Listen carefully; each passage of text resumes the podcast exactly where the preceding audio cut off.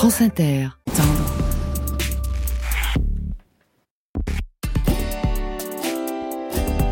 France Inter.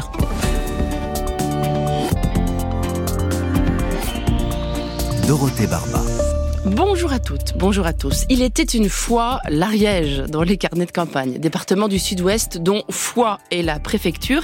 Et aujourd'hui, nous sommes dans deux tout petits villages où il se passe de grandes choses. D'abord à l'Hospitalet près l'Andorre, qui se situe, comme son nom l'indique, près de la frontière avec l'Andorre, et où est né un projet social unique en son genre. Ensuite à Massat, en plein cœur du parc naturel régional des Pyrénées ariégeoises, c'est là qu'est créé un tout nouveau journal, Esprit autonome. Un journal papier, format poster, qui se déplie et qui s'intéresse à l'autonomie de façon didactique et joyeuse. Il y a une jolie allitération à la une du nouveau numéro d'Esprit autonome. Pour qui sont, non pas ces serpents qui sifflent sur nos têtes, mais pour qui sont ces salades sauvages? Il est question du pourpier, de la roquette, du pissenlit et de toutes les plantes sauvages qu'on peut cueillir pour en faire des salades. Soyez les bienvenus. Carnet de campagne, le journal des solutions. C'est un village à flanc de montagne, 90 habitants, 1450 mètres d'altitude et une maison d'accueil pour familles monoparentales. Nous sommes à l'Hospitalet près l'Andorre. La maison des Cimes accueille des mères avec leurs enfants, des mères qui ont besoin de se reconstruire. Ce projet sans précédent a été initié par le maire du village et par la directrice de l'école. Il arrive aujourd'hui au terme de la phase d'expérimentation. Bonjour Marianne Duchesne.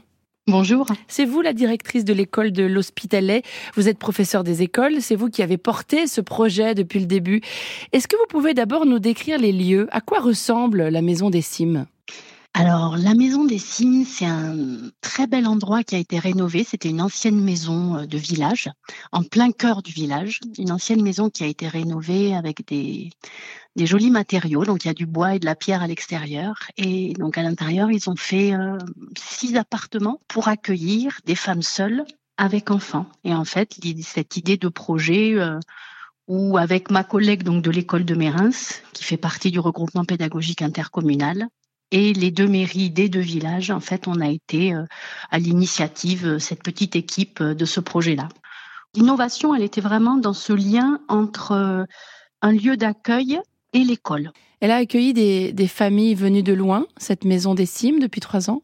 Ouais, Ouais, ouais. On a eu des familles qui sont venues de tout près, mais on a eu vraiment des familles qui sont venues aussi euh, de loin, de la région parisienne, euh, des familles vraiment de, de, tout horizon. On a vraiment fait des rencontres extraordinaires, quand même. Et quel est le profil, si je puis dire Quelles difficultés ont-elles rencontré, ces femmes euh, et leurs enfants? Au départ, donc pendant l'expérimentation, on a surtout reçu euh, des femmes qui avaient été victimes de violences.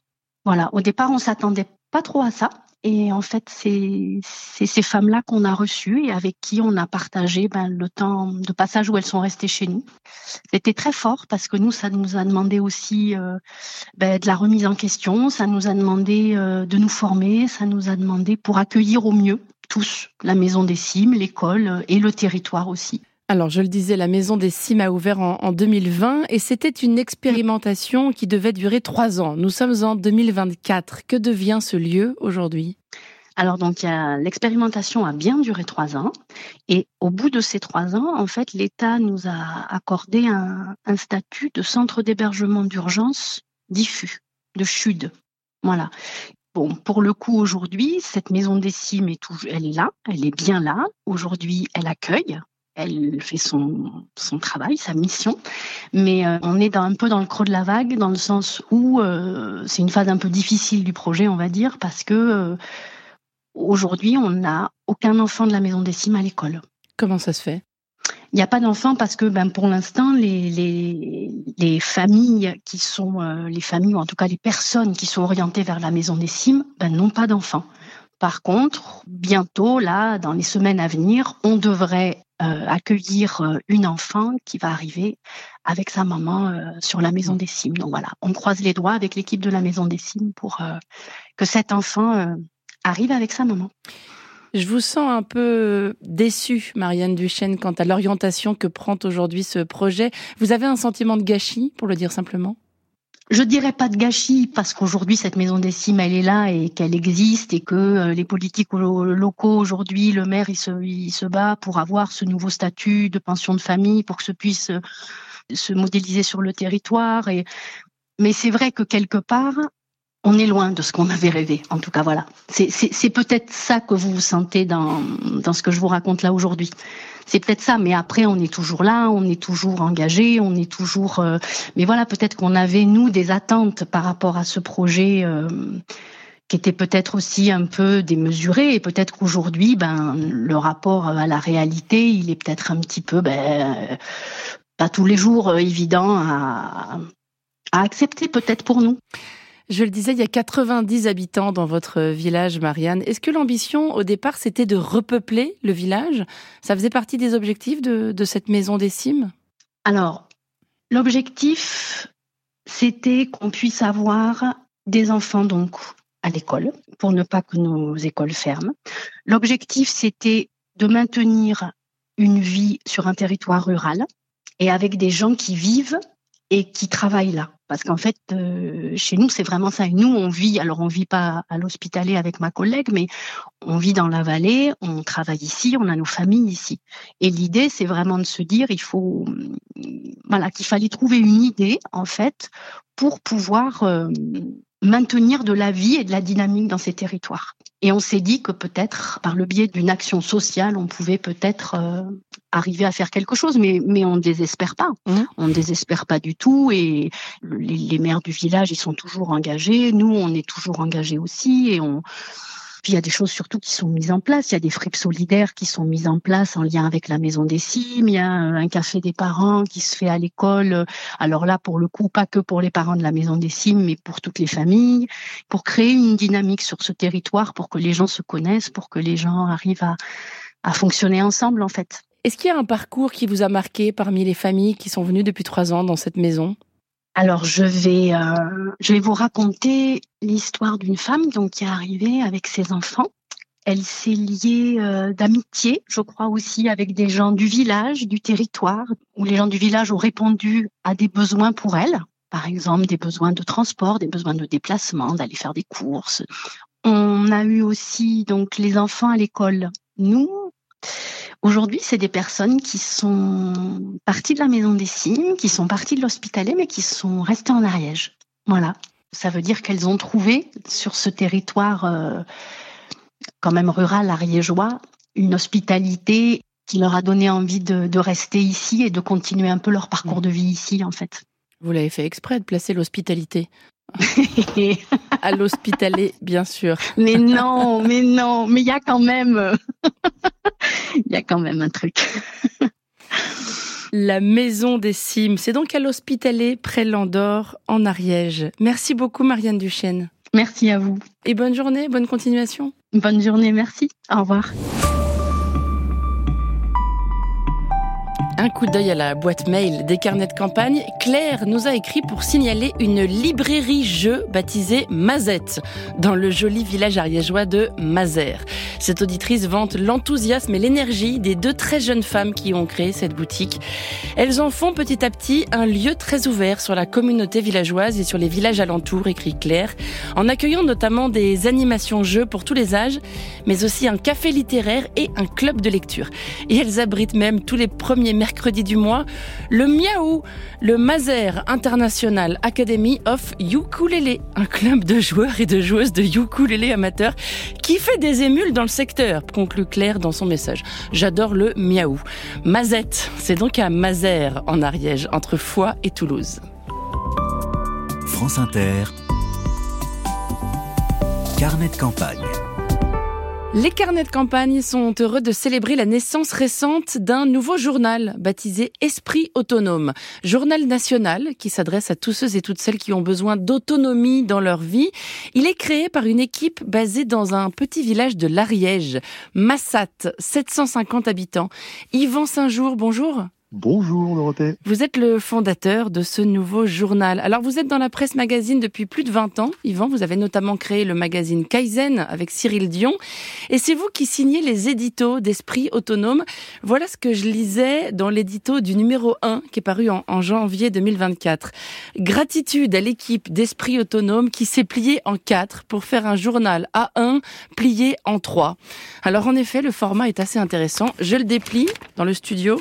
C'est immense, c'est magnifique, un peu comme le journal Le 1, euh, mais c'est pas évident, si vous me permettez cette remarque de citadine, c'est pas évident à lire dans le métro. Ouais, ouais, c'est vrai, c'est vrai. Là, j'avoue que euh, on l'a pas forcément fait pour pouvoir le lire dans le métro. Ceci dit, si vous le lisez dans le métro, il y a au moins quatre ou cinq personnes qui peuvent le lire en même temps avec vous. C'est généreux. Ça, ouais. Publication mensuelle, donc. Quelle est la raison d'être de ce journal, Yvan?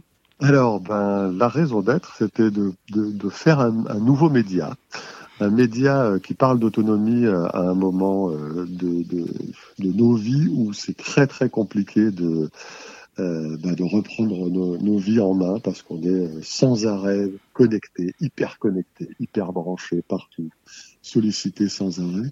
Et nous, on a envie de, euh, bah, de faire en sorte que les personnes aient envie justement de retourner à, à des actes simples et euh, à reprendre leur vie en main. Alors que ça soit euh, au potager, au jardin, dans, dans, dans faire une forêt jardin, mais en bricolant, en faisant l'autoconstruction, euh, sur sa santé aussi. Donc voilà. Faire par soi-même avec les autres, c'est le leitmotiv de ce journal.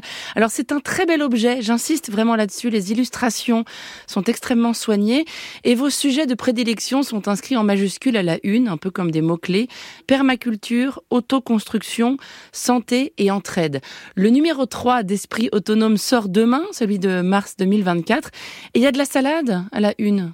Oui, c'est ça, une salade un peu particulière. Euh, il va falloir euh, sortir euh, les outils pour aller la capturer parce que c'est une salade sauvage. Donc là, on a demandé à, à Thierry Thévenin, qui est un paysan herboriste de la Creuse, de nous dégoter une vingtaine, il y a 24, 24 salades sauvages pour nous régaler tout au long de l'année à partir de, du mois de mars on va pouvoir aller récolter euh, à côté de chez soi des salades surprenantes. Mmh. Des plantes euh, donc sauvages que l'on trouve dans la nature et qui peuvent euh, devenir salades. Exactement. Attention à pas se tromper de plante, hein, ça peut être dangereux. Voilà. Bon, alors on a choisi quand même des plantes qui sont plutôt facilement reconnaissables et avec lesquelles c'est très très compliqué de, de, se mélanger les pinceaux. On peut y aller sans souci. Le lancement de ce journal Esprit Autonome a été rendu possible par une campagne de financement participatif qui a très bien marché. Aujourd'hui, il vous faut surtout des abonnés, j'imagine. Oui, bah oui. Quand, dans la presse écrite, on ne jure que par les abonnés. Cependant, nous sommes présents dans tous les kiosques en France et vous pouvez bien sûr vous abonner sur notre site internet. Et le numéro est vendu 5 euros à l'unité. Qu'est-ce que ça change, dites-moi, de fabriquer un journal national depuis un petit village de l'Ariège? Euh, c'est très plaisant. Nous sommes toute, toute petite équipe, hein. on est six personnes, mais on est tous les six du village. Il y a deux, trois personnes en plus qui sont à l'extérieur, qui viennent compléter l'équipe. Mais les, vraiment, le noyau dur est issu du village. Donc du coup, eh ben, on se prévoit nos petites réunions tranquilles. Euh, il y a très très peu de route à faire puisqu'on est euh, au, au, pire éloigné de 5 km. et, euh, et c'est vraiment agréable de pouvoir faire partie à la fois d'une grande communauté, celle d'un village, et, euh, et, au sein de cette grande communauté d'avoir une petite équipe, un petit noyau euh, très joyeux. Vous avez pris l'habitude, alors il n'y a que trois numéros pour l'instant, mais c'est déjà une habitude, de demander à, à vos invités euh, leur premier pas, euh, le conseil qu'ils donneraient à quelqu'un qui veut se lancer dans, dans un chemin vers l'autonomie. Euh, quel est votre premier pas à vous, Yvan? Ah, Mon premier pas, oulala, ça c'est une très bonne question et aussi une question piège. Je dirais que mon premier pas, c'est de semer quelque chose semer une graine, bien sûr. Mais euh, je veux dire que cette graine-là peut être aussi bien la graine d'un pommier qu'une graine de fleurs, qu'une graine de, de chou, peu importe. C'est juste semer et la voir pousser. Et là, on commence déjà à rentrer dans l'autonomie. Esprit autonome, c'est le nom de ce journal mensuel et dépliable, disponible en kiosque et sur abonnement. Merci beaucoup, Yvan Saint-Jour. Avec grand plaisir. Et à bientôt. Bonne journée. Merci, au revoir.